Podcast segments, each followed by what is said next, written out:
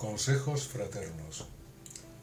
Buenos días, que la paz de Jesús llegue a nuestros corazones.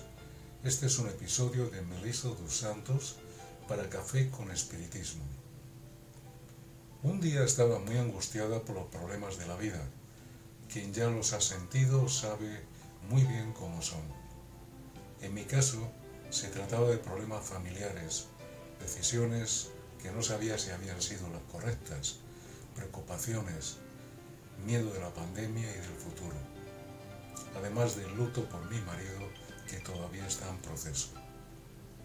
Son momentos en que nos sentimos pequeños y nuestras preocupaciones nos parecen gigantescas, olvidándonos que tenemos un Padre de amor mucho mayor que todos los problemas, que nos protege y mira por nosotros.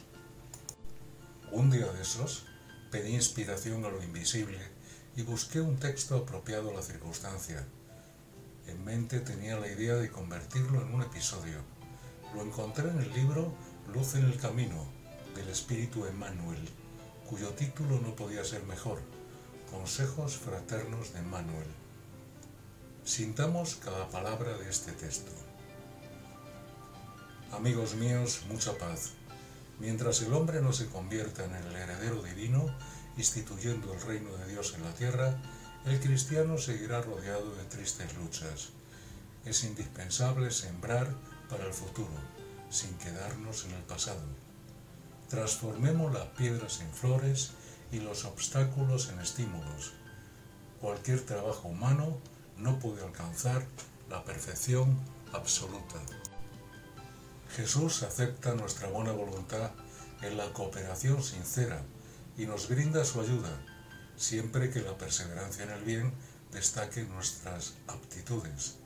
Sigamos atentos a nuestros deberes. La sombra es un desafío a nuestra capacidad de brillar con el sol del divino amor que se transforma en bendiciones.